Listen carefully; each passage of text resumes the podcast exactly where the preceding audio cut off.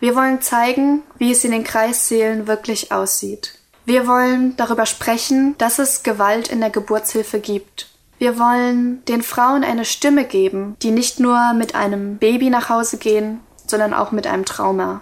Wir wollen Schweigen brechen. Das sagt die Bloggerin Nicola Herrmann in ihrem Aufruf zum sogenannten Roses Revolution Day. Am heutigen Aktionstag, da machen Menschen weltweit auf Gewalt in der Geburtshilfe aufmerksam. Betroffene Frauen legen an diesem Tag Rosen und Briefe vor Geburtshäusern oder Kliniken ab, in denen sie während einer Geburt Gewalt erfahren haben. Wir fragen uns deshalb heute, wo fängt eigentlich Gewalt in der Geburtshilfe an? Es ist Mittwoch, der 25. November 2020. Mein Name ist Janik Köhler. Hi.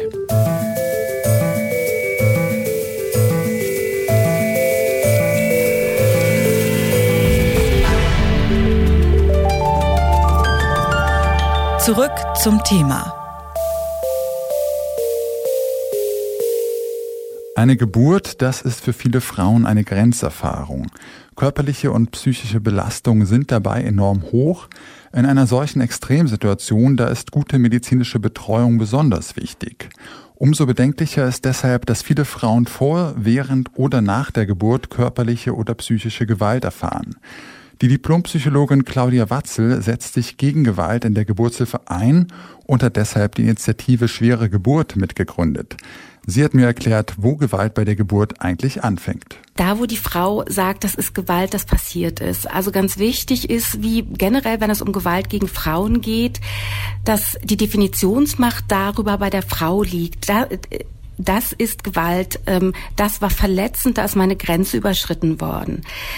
Nichtsdestotrotz gibt es natürlich auch objektive Kriterien, die man von außen anlegen kann, ähm, wenn Patientenrechte verletzt wurden, wenn nicht aufgeklärt wurde, also Untersuchungen ohne ähm, Einverständnis zum Beispiel.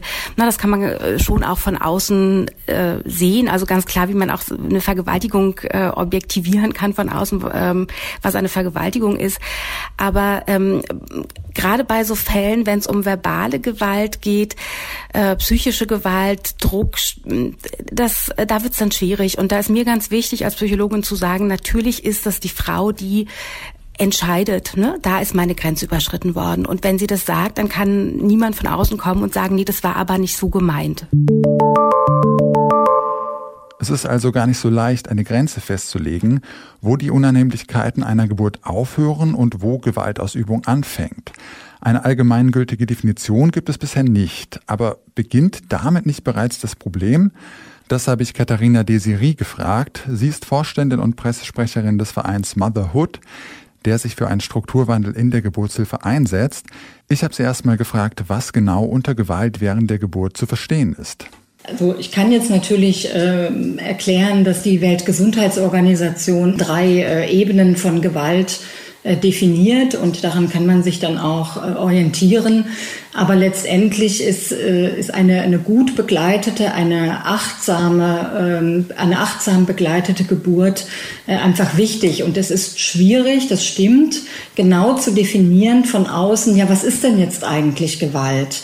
Weil ähm, Geburt ist etwas sehr, sehr Individuelles und entsprechend äh, ist auch die Wahrnehmung der Frau etwas sehr Individuelles. Aber Fakt ist, dass zum Beispiel medizinische Eingriffe nicht ohne Einverständnis der Frau passieren dürfen. Und wenn es dann doch dazu kommt, dann ist das eine Form von Gewalt.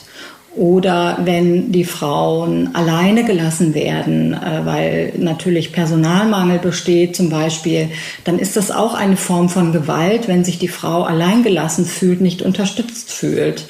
Und das ist eben die strukturelle Gewalt in den Organisationen, also in den Kliniken zum Beispiel, da sind äh, Abläufe festgeschrieben. Wenn die Frau mit Venen äh, durch die Kreissaaltür kommt, dann muss erstmal ein Zugang an der Hand gelegt werden oder es muss in bestimmten Abständen eine vaginale Untersuchung passieren. Ähm, also das sind so starre Strukturen, äh, die ähm, dann die individuellen Bedürfnisse der Frau nicht berücksichtigen. Das kann auch als gewaltsam empfunden werden und nicht zuletzt eben auch politische Rahmenbedingungen, wenn es zum Beispiel an Vorgaben fehlt, dass eine Geburt eins zu eins betreut werden muss, also eine Hebamme auf eine Frau und Wenn, wenn da die, die Bedingungen so sind, dass es eben nicht zu einer 1 zu 1 Begleitung kommt, dann ist das auch eine Form von Gewalt. Die allermeisten Hebammen, Ärztinnen und Ärzte, die wollen ja nicht bewusst Gewalt ausüben, sondern möchten eigentlich eine möglichst komplikationsfreie Geburt ermöglichen. Wieso erleben Frauen aber dann trotzdem so häufig Gewalt während der Geburt? Andrea Ramsel ist selbst Hebamme und Beirätin für den Angestelltenbereich beim Deutschen Hebammenverband.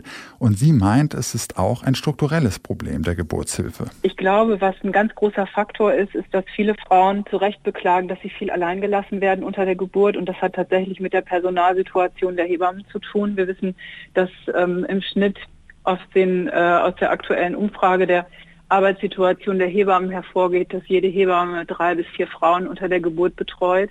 Das heißt, in dem Moment, wo sie eine Frau betreut, ist sie bei drei Frauen nicht anwesend. Und äh, viele Frauen erleben zum Beispiel das als sehr traumatisch verständlicherweise zu sagen, ich wusste gar nicht, ähm, was gerade passiert und ähm, ich äh, hatte in dem Moment, wo ich jemanden brauchte, keine Ansprechpartnerin. Das ist natürlich was, was wir strukturell unbedingt angehen müssen und ähm, eine ganz andere Personalversorgung in den Kliniken brauchen. Gewalt in der Geburtshilfe ist kein Einzelfall. Trotzdem wird noch viel zu wenig darüber gesprochen. Aktionstage wie der Roses Revolution Day können helfen, Gewalt in der Geburtshilfe sichtbarer zu machen und das Schweigen darüber weiter zu brechen. Die Frage, wo Gewalt in der Geburtshilfe beginnt, können letztlich nur die betroffenen Frauen selbst beantworten. Damit Hebammen oder Ärztinnen und Ärzte gebärende Frauen aber gut betreuen können, muss sich strukturell etwas ändern.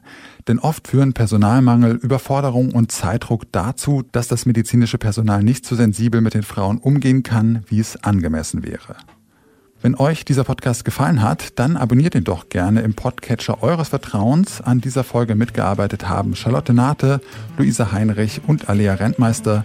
Chef am Dienst war Oliver Haupt und mein Name ist Janik Köhler. Ich sag ciao und bis zum nächsten Mal. Zurück zum Thema vom Podcast Radio Detektor FM.